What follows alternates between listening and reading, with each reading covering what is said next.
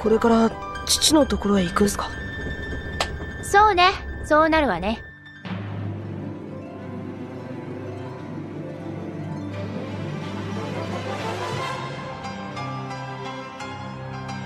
巨大ロボット？父さん。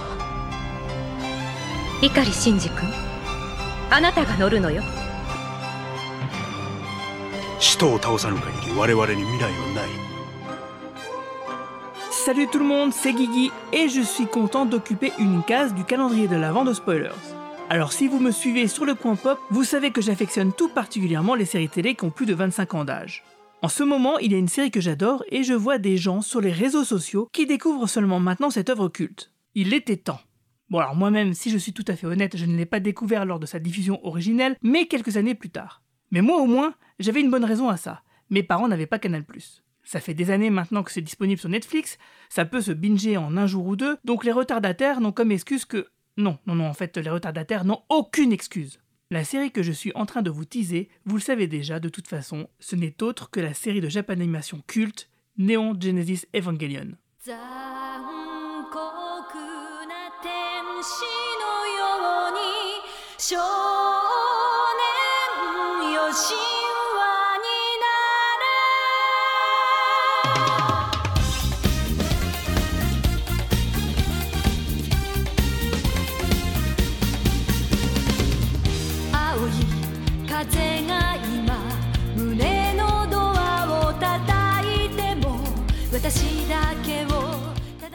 Il s'agit d'une série originale, c'est-à-dire pas tirée d'un manga donc, de 26 épisodes datant de 1995 à 1996, écrit par Hideaki Anno avec Yoshiyuki Sadamoto en caractère designer, deux membres éminents du bouillonnant studio Gainax.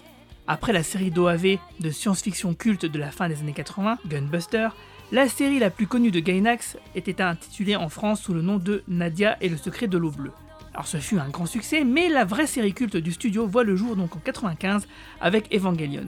La série a été même élue deux fois consécutivement, en 96 et 97, comme étant la meilleure série de l'année à l'Anime Grand Prix, mais aussi de la meilleure BO, du meilleur générique, des meilleurs designs mécaniques, des meilleurs persos, meilleurs épisodes, etc. etc. Alors de quoi ça parle Evangelion? En l'an 2000, une immense explosion frappa le pôle sud. Cette explosion entraînera la fonte des glaciers, noyant ainsi les grandes villes et des guerres vont éclater, l'économie va mal aller, euh, bref, c'est ce qui nous attend avec le changement climatique mais avant l'heure. Les autorités expliquent alors qu'une météorite vient de heurter la Terre. Il s'agit en fait de l'action d'un géant humanoïde endormi, Adam, le géant de lumière, réveillé accidentellement par des scientifiques. On appellera plus tard cette catastrophe le second impact. Ça c'est pour le background, mais en vrai la série nous montre l'année 2015 où on voit un autre géant débarquer sur Terre et l'armée euh, se trouve alors dans l'obligation de léguer le commandement des opérations à un institut spécial qui s'appelle la NERV. Un institut créé dans le but justement de lutter contre les anges, ces fameux géants. Elle devra alors lancer son ultime arme, sa seule carte capable de rivaliser efficacement avec les anges, les Evangelion, des robots gigantesques guidés en bonne partie par la pensée de leurs jeunes pilotes. En effet, seuls des adolescents, de par leur psychisme et morphologie particulière liée à cet âge spécifique, peuvent en prendre le contrôle. Alors parmi les personnages, on va retrouver tout d'abord Shinji Ikari, le jeune héros de 14 ans, un jeune garçon introverti délaissé par son père Gendo Ikari, un homme froid et distant qui passa tout son temps sur la conception du projet Evangelion pour le bien de l'humanité. Il y a aussi Rei, une fille mystérieuse étant également une élue pour piloter une Eva, l'Eva 00, qui entretient des rapports bien étranges avec le père de Shinji alors que celui-ci ne cesse de repousser son propre fils. Ensuite, nous avons la colonelle Misato Katsuragi, supérieure directe de Shinji, qui va même jusqu'à l'héberger. C'est un personnage culte et marquant comme toute la galerie de personnages que compte la série et que je ne vais pas développer, euh, car si je commence à parler par exemple d'Asuka ou de Ritsuko, euh, la durée de ce podcast va carrément exploser. Alors à la base, moi personnellement, je ne suis pas un super grand fan de toutes ces séries avec des robots géants qui se fritent en pleine ville façon Godzilla, euh, etc. Mais je dois bien reconnaître que cette série, qui mêle parfaitement, il est vrai, l'ésotérisme, on le sent dès le début, même si c'est pas trop présent, mais de toute façon il n'y a qu'à voir le générique pour le comprendre, et la science-fiction typiquement nippone. Alors j'apprécie vraiment beaucoup cette série car elle me paraît plutôt réaliste dans un sens. En effet, on est loin du vieux Goldorak qui avait juste un repère secret qui se pointait pour maraver des sympathiques Golgoth avec son corneau fulgure. Ici, tout est plutôt bien expliqué et minutieux et tout pose problème. Par exemple, l'alimentation du robot qui ne peut excéder 5 minutes en autonomie, il y a de la bureaucratie, les budgets respectés, les conséquences de chaque bataille pour la ville, les pilotes, etc. On plonge donc dans un univers très dense où pas mal de repères sont dispersés tout en faisant des parallèles avec notre réalité. Ainsi, et plusieurs nations jouent un grand rôle. Le coût important du projet Evangelion provoque la misère et la précarité dans la moitié de l'humanité encore de ce monde. Alors, autant de détails rendent l'histoire plutôt crédible à mes yeux et nous font assimiler petit à petit euh, tous les enjeux des intrigues qui vont se dérouler devant nos yeux. Ce qui a pour effet de nous mettre à la merci de tout retournement de situation et autres coups de théâtre. Alors pour moi, ça a été un vrai régal, surtout que les qualités techniques sont au rendez-vous, car même si l'animation date d'il y a plus de 25 ans, elle n'a quasiment rien à envier aux productions actuelles. De plus, j'ajouterais que si Evangelion est une bonne série de l'épisode 1 à 12, elle devient carrément une série génialissime de l'épisode 13 à 26. Vous voilà prévenu. En effet, un élément qui fera augmenter l'intérêt au fur et à mesure du temps est que la série est pleine de mystères et plusieurs questions vous tourmenteront lors de votre visionnage, comme par exemple l'origine des anges, d'où est-ce qu'ils viennent, qu'est-ce qu'ils veulent, etc. Surtout que la place de ces robots géants que sont les Evangelion va se réduire d'épisode en épisode jusqu'à faire passer les combats au second plan pour développer une intrigue bien plus conspirationniste que ce que nous laissaient entendre les tout premiers épisodes. Il faut noter donc que, à l'instar de séries comme X-Files ou Twin Peaks, la série ne résout presque rien de manière explicite, bien au contraire. Elle enfonce le public jusqu'à la noyade. En tout cas, c'était le cas avant des interviews des créateurs et que certains sites internet viennent démêler une bonne part de l'intrigue. Surtout que les deux derniers épisodes de la série ne fournissent aucune réponse, aucune explication. Il faudra attendre 1997 et le film qui conclut l'histoire, The End of Evangelion, pour avoir enfin quelques réponses, mais aussi quelques nouvelles questions.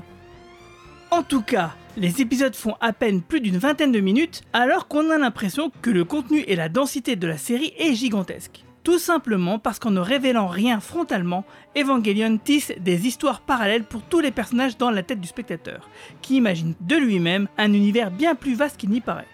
Et pour la fin de la série, ce n'est pas tant l'argent alloué à la production qui manquait, mais plutôt le temps, puisque les dates de rendu devenaient inamovibles et que la série avait déjà bien dépassé certaines dates limites, tout cela parce que finalement les auteurs changeaient leur plan d'origine au fur et à mesure de l'inspiration et avaient de plus en plus de mal à respecter les délais. C'est cette espèce de chaos qui est à l'origine de la multiplication des scènes psychanalytiques ou oniriques et dans la prise de pouvoir de certaines thématiques qui étaient jusqu'alors sous-jacentes. En effet, la seconde moitié de la série a été cauchemardesque. Le nombre de cellulos a été énormément réduit et pour pallier à tout ça, les scénarios étaient de plus en plus improvisés et pourtant la série n'a jamais été aussi bonne qu'à ce moment-là. Les deux derniers épisodes, très dépouillés, qui recyclaient de vieux dessins, ont été très critiqués à l'époque. Alors personnellement, moi qui adore les fins de Twin Peaks, je peux vous dire que j'adore ce final de la série. Surtout qu'il sera complété par deux films. Le premier, Death and Rebirth of Evangelion, est un remontage de la série en mode chronique, avec des scènes mises en perspective pour sublimer tout le souffle épique qu'apportait la série. Le tout avec des scènes inédites qui approfondissent certains personnages.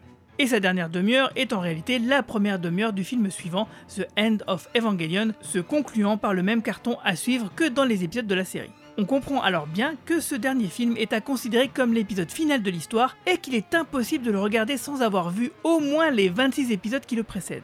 Un film où cette fois le budget et les délais de production confortables étaient au rendez-vous et où bien sûr alors une grande qualité de l'animation fut de retour.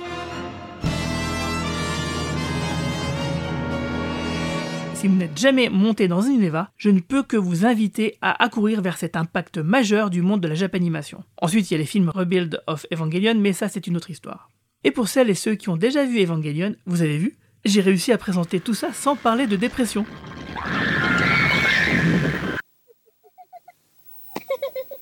Merci spoilers de m'avoir laissé en parler en tout cas, et joyeuses fêtes. Bonus. Trax. Alerte rouge pour tous les fans de Star Trek Pour avoir des analyses détaillées sur chacun des épisodes des nouvelles séries Star Trek, écoutez Le Cadran Pop, un podcast qui analyse tout Star Trek à commencer par tous les épisodes des séries récentes. On parle aussi des films et de plein d'autres choses. Alors si vous voulez vivre longtemps et prospérer, écoutez Le Cadran Pop sur toutes les applications de podcast via le flux du coin pop. Et vous pourrez aussi vous téléporter sur notre site internet podcast.lecadranpop.fr. Au-delà de sa passion pour le cinéma et les séries, Guillaume Mathias, c'est l'auteur de la bande dessinée Les aventures de Bertrand Kefterian et de sa suite Zone 57, un amour pour la SF et le fantastique que vous pouvez écouter dans les podcasts du coin pop et en particulier du cadran pop, émission dédiée à Star Trek et dont il fête les 100 épisodes en cette fin d'année. Retrouvez les liens vers son site et ses réseaux sociaux en description de ce podcast. La série Neon Genesis Evangelion est quant à elle disponible sur Netflix. Bonus. Trax.